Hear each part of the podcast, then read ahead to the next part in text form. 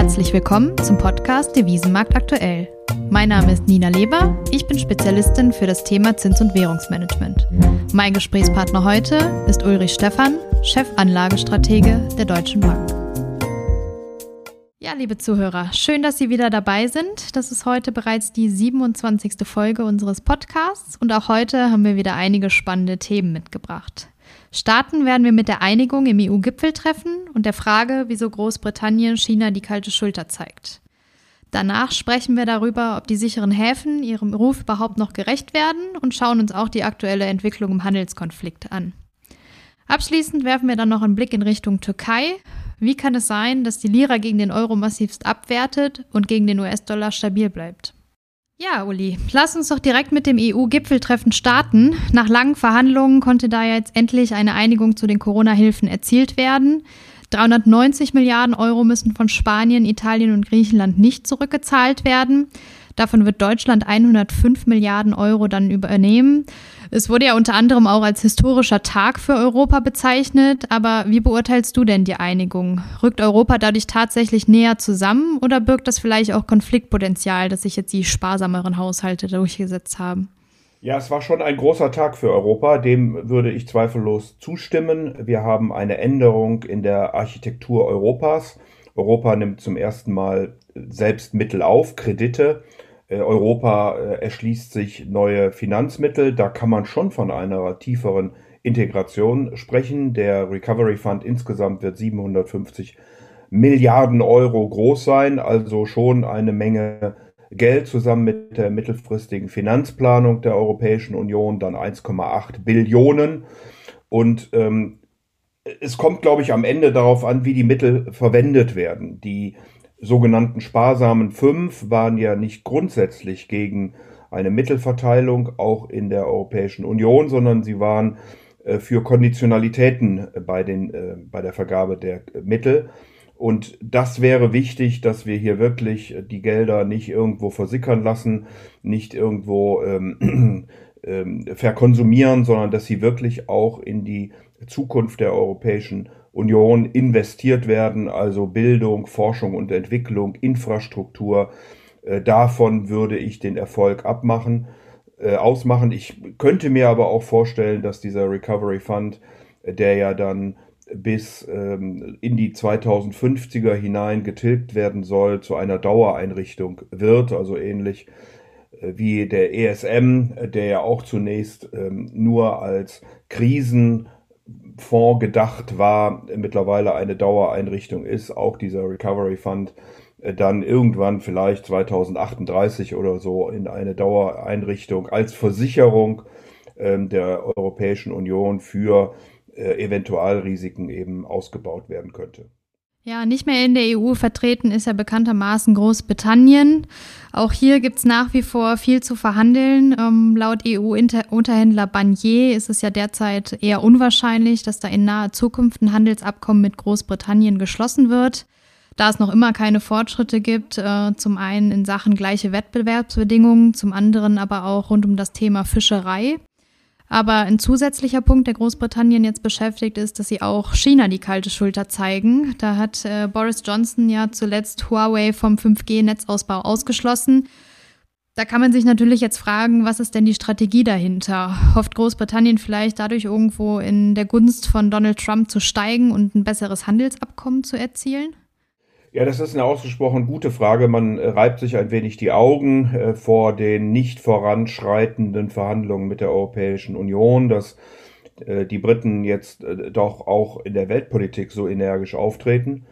Ähm, allerdings, wenn man sich zurückerinnert und ähm, an den Brexit-Wahlkampf in Anführungsstrichen in Großbritannien denkt, hat Boris Johnson immer wieder äh, erklärt, dass der Brexit der Startpunkt, der Startschuss für eine neue Politik sein soll. Und offensichtlich hat sich ähm, Großbritannien ähm, nun darauf versteift, der Verteidiger der Werte der westlichen Welt sein zu wollen. Hier hat man immer beklagt, dass die Europäische Union, dass die einzelnen Länder äh, zu langsam seien und Großbritannien will für Demokratie, Rechtsstaatlichkeit, Menschenrechte etc. einstehen, ist großer Befürworter äh, von Handelsabkommen und insofern wendet man sich jetzt äh, auf der einen Seite eben gegen das Sicherheitsgesetz in Hongkong, ähm, gibt da Pässe aus für ähm, Hongkonger Chinesen, die dann äh, britische Pässe bekommen können, wenn sie vor 1997, äh, also vor dem Vertragsschluss mit China geboren worden sind. Äh, vielleicht hat man da auch ein bisschen den Hintergedanken, dass man die Lücke äh,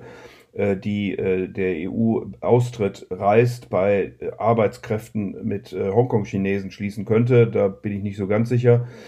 Ähm, ob das Ganze am Ende des Tages dann auch, wenn man sich Huawei anguckt, und hier gibt es mit Sicherheit äh, Druck äh, der Amerikaner ähm, dazu führt, dass man sich wirklich abwenden will, oder ob Boris Johnson sich hier ein Stück weit von David Cameron abgrenzen möchte, der ja diese Handelsbeziehungen mit China stark ausgebaut haben, äh, ist, glaube ich, unsicher. In jedem Falle regt sich ein Unbehagen in Großbritannien gegenüber China äh, aufgrund der vorhin dargestellten stärkeren Betonung von Demokratie, äh, Rechtsstaatlichkeit und Menschenrechte. Das betrifft nicht nur die Techniklieferungen auf der Kommunikationsseite, sondern das betrifft natürlich auch die Energieversorgung. Ähm, da gab es große chinesische Investitionen, beispielsweise im Bereich der Atomkraftwerke.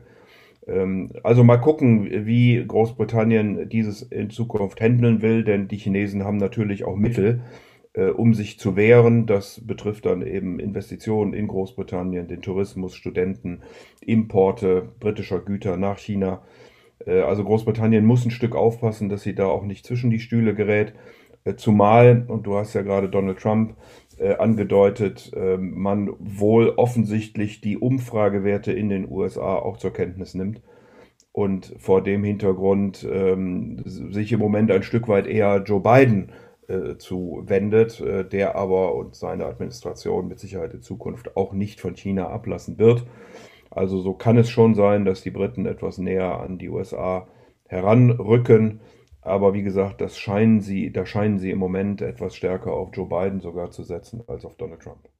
Ja, du hast ein gutes Stichwort genannt, und zwar Hongkong. Man hört ja aus den USA auch, dass Berater von Herrn Trump mit dem Gedanken spielen, die Bindung des Hongkong-Dollar an den US-Dollar zu untergraben womit sie sich wohl auch ein Stück weit an China wegen des neuen Sicherheitsgesetzes in Hongkong rächen wollen. Jetzt ist Hongkong ja ein Riesenfinanzmarkt für China. Hältst du diesen Schritt denn für wahrscheinlich und sollte er eintreten, welche Folgen hat China zu befürchten? Ja, ich äh, glaube tatsächlich, dass äh, diese Gedankenspiele äh, im Moment mal echte Gedankenspiele sind. Hongkong ist der drittgrößte Handelsplatz für den US-Dollar. Ähm, insofern würde man sicherlich auch den US-Dollar und äh, möglicherweise auch die US-Volkswirtschaft beschädigen, wenn man hier ähm, versucht, gegen diesen Verbindung, gegen diese Verbindung von Hongkong-Dollar und US-Dollar vorzugehen, die seit 1983 äh, besteht und ja den Hongkong-Dollar ungefähr bei 7,8 zum US-Dollar hält. Äh, man könnte das machen, indem man ähm, amerikanischen Banken untersagt, ähm, Gelder, Dollars äh, in Form von Swaps, äh, Krediten oder wie auch immer an chinesische, äh, Schrägstrich Hongkonger Banken zu geben. Äh, hier steht sicherlich dann auch wieder eine große Bank äh, im Vordergrund, die HSBC. Äh, die hat ja im Grundsatz dieses Sicherheitsgesetz als gut geheißen, hat ihren Hauptsitz nach wie vor in London und handelt täglich 43 Milliarden ähm, US-Dollar in Hongkong, 1,1 Billionen an Kreditsumme für den privaten Sektor. Ähm, also nochmal, ich glaube, dass die USA unterm Strich andere Möglichkeiten äh, haben, äh, hier vorzugehen und äh, diesen Pack zu versuchen aufzulösen, indem man ähm, die US-Dollar-Liquidität in Hongkong verknappt, ist ein sehr zweischneidiges Schwert, was auch gegen die USA laufen könnte. Und insofern bin ich da äh, einigermaßen überzeugt, dass äh, die USA davon äh, zumindest momentan absehen können, denn man überlege auch nur den Shortage im US-Dollar zum Anfang der Corona-Krise. Da hat die Fed mit gigantischen Summen eingegriffen, äh, um diese Dinge zu verhindern, um eben einen vernünftigen weltweiten äh, Handels Verlauf hier sicherzustellen und äh, dieses jetzt zu konterkarieren, wäre, glaube ich, nicht im Interesse der USA. Bleiben wir doch direkt mal beim Thema Handelskonflikt zwischen USA und China, denn das ist ja nicht die einzige Nachricht, die man äh, dazu in den letzten Tagen gehört hat. Es ist ja in der letzten Woche das chinesische Konsulat in Houston geschlossen worden, äh, nachdem da der Spionageverdacht aufkam. Jetzt profitierte davon allerdings nicht wie sonst in Unsicherheitsphasen der US-Dollar, sondern eher der Euro generell haben wir in den letzten Wochen eigentlich eher ja, einen Risk-Off-Modus in den Märkten gesehen, aber der klassische Move der sicheren Häfen, sei es der japanische Yen, der US-Dollar, der Schweizer Franken, ist ja eigentlich ausgeblieben. Und äh, wir haben einen sehr starken Euro in den letzten Tagen gesehen. Werden die sicheren Häfen ihrem Ruf da überhaupt noch gerecht oder nimmt der Euro da jetzt auch eine neue Rolle vielleicht sogar ein? Ob der Euro eine neue Rolle einnimmt, ist, glaube ich, noch äh, deutlich zu früh. Das haben wir ja schon ein paar Mal gedacht. Aber ähm, wenn man sich auch die Stimmung an den Kapitalmärkten anguckt, war es sicherlich so, dass man eben nicht mit einer Einigung zum Recovery Fund schon im Juli gerechnet hatte. Man hat gedacht, dass man sich vielleicht annähert, aber dass eine Einigung später kommt. Äh, da fehlen auch noch einige Details. Es muss sicherlich auch noch durch die 27 Parlamente in Europa äh, durchgehen. Aber äh, wir haben eine Einigung und insofern hat Europa gezeigt, dass es sich einigen kann. Ähm, das ist, glaube ich, Ausfluss hier der Euro-Stärke.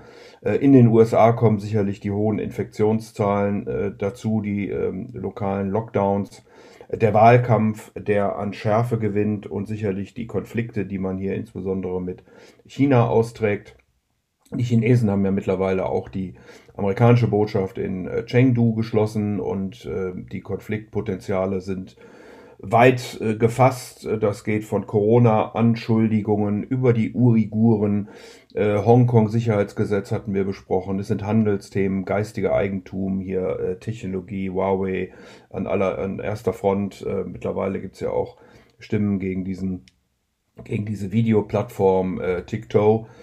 Ähm, Kapital ist ein Thema, wo die USA die Kapitalaufnahme chinesischer Unternehmen in den USA einschränken. Neue Seidenstraße, südchinesisches Meer. Also will nur sagen, es gibt ausreichend Konflikte. Ich glaube, dass das Problem USA-China ein strukturelles ist, äh, dass sich das äh, nicht schnell lösen wird, möglicherweise gar nicht lösen wird, vor dem Hintergrund, dass wir hier eine aufstrebende Weltmacht äh, haben, die ihre eigenen Akzente setzen möchte. Die USA haben bisher die Regeln gesetzt, die sind weltweit akzeptiert worden. Man hat äh, vor diesem Hintergrund auch China 2000 in die WTO äh, gelassen, in Anführungsstrichen, also Beitritt Chinas in die WTO im Jahr 2000 mit der Hoffnung auf mehr Rechtsstaatlichkeit, auf mehr Demokratie, auf mehr Marktwirtschaft.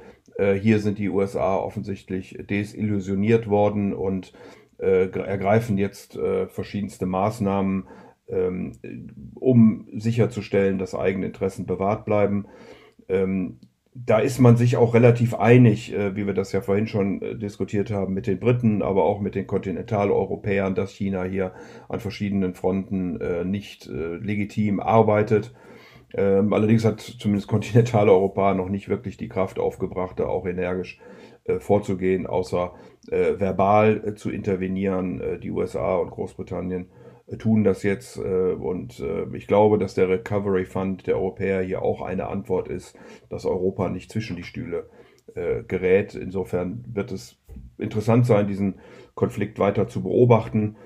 Ähm, der Euro profitiert im Moment davon. Äh, über 1,16 könnte auch sogar noch weiterlaufen Richtung 1,20. Äh, wir werden sehen, wie die Dinge weiter eskalieren, wie auch der Wahlkampf äh, weitergeht. Die Demokraten werden ja Mitte August voraussichtlich ihren ähm, Parteitag abhalten, ihre Conventions, die der Republikaner sind für den Moment abgesagt.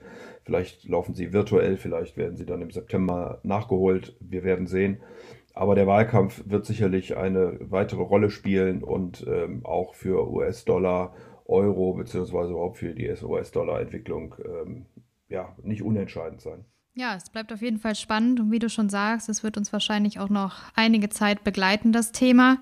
Sehr spannend äh, finde ich auch unseren letzten Punkt und zwar die Entwicklung der türkischen Lira. Da ist ja der Konflikt zwischen der Türkei und Griechenland auch wieder ein bisschen äh, aufgeflammt und die türkische Lira befindet sich gegen den Euro auf einem Allzeittief, wohingegen sie gegen den US-Dollar ja seit einiger Zeit weitestgehend stabil geblieben ist. Ähm, das beobachtet man sonst in einem fixierten Wechselkurssystem System. Gibt es dafür eine Erklärung? Ja, ich glaube, das ist genau der Punkt, den wir gerade angesprochen haben. Es ist ähm, eben eine relative US-Dollar- Schwäche zu einer relativen äh, Euro-Stärke. Und das führt dann dazu, dass der Euro eben auch stark wird zur türkischen Lira, ähm, aber eben nicht zum US-Dollar. Äh, die Türkei hat ja auch genügend aus außenwirtschaftliche Themen äh, im Moment, äh, sei es Libyen, äh, sei es die Öl-Gasbohrungen vor der Küste Zyperns äh, oder die ganze Diskussion äh, jetzt um Erdogan und, und die Hagia Sophia und ähnliche Dinge mehr. Äh, also ausreichend Geflick, Konfliktpotenzial auf der außenpolitischen Seite. Innenpolitisch ist auch nicht alles einfach, wenn man sich die ökonomischen Daten anschaut. S&P hat gerade am Freitag das Rating mit B plus bestätigt. Das hört sich zunächst mal gut an, äh, ist aber vier Notches äh, unterhalb von Investment Grade und auf einem Niveau mit Albanien und äh, Bolivien. Ähm, also, ähm, wie gesagt, das Gut ist da relativ. Corona scheint unter Kontrolle. Bruttoinlandsprodukt glaubt S&P, also Standard Poor's, würde um 3,3 Prozent in diesem Jahr fallen. Die Notenbank ist da etwas optimistischer mit 1,3 Prozent, weil die Industrieproduktion und der Einzelhandel äh, wieder besser laufen. Man hat äh, auch die Zinsen bei 8,25 Prozent gelassen. Das hört sich immer noch extrem viel an, 8,25 Prozent Leitzins. Aber äh, der Zins stand vor einem Jahr noch bei 24 Prozent und die Inflationsrate liegt bei knapp äh, 13 Prozent, ist auch wieder äh, gestiegen. Ähm, also insofern äh, ist da die Notenbank in einer gewissen äh, Zwickmühle seit den Rettungsaktionen äh, der Kataris versucht die Türkei ihren Wechselkurs zum US-Dollar bei 6,85 zu fixieren. Das schafft man im Moment. Da hilft eben dann auch der etwas schwächere US-Dollar. Ähm, aber sollte die Abwertung eben hier weitergehen, dann wird wohl der Geldpolitische Rat ähm, eingreifen müssen. Denn die Türkei hat in den letzten Monaten schon massiv Währungsreserven eingesetzt, die von 81 Milliarden US-Dollar auf äh, nur noch 50, äh, Entschuldigung, ja, 49,6, 50 Milliarden Dollar gefallen sind. Auch Staatsbanken haben ähm, US-Dollar verkauft und Türklira äh, gekauft. Der Tourismus ist um 96 Prozent eingebrochen, wo ähm, ja, Devisen herkommen könnte, äh, könnten. Also insofern eine schwierige Situation für die Türkei. Man versucht, die Währung äh, zu halten zum US-Dollar. Äh, man will aber auch die, ähm, äh, den Binnenmarkt sicherlich äh, weiter antreiben. Äh, und man muss dann einen, einen Blick auf die Währung haben äh, vor dem Hintergrund, dass die Auslandsschulden eben enorm hoch sind. Ähm, ja, die Türkei hat mit die höchsten Auslandsschulden der Welt und ist dann natürlich auf der Währungsseite da sehr anfällig. Ja, herzlichen Dank, Uli. Ja, liebe Zuhörer, wir sehen, es gibt einige Themen, die die Welt bewegen. Es war wieder einmal sehr spannend und ich freue mich schon aufs nächste Mal. Herzlichen Dank. Sehr gern.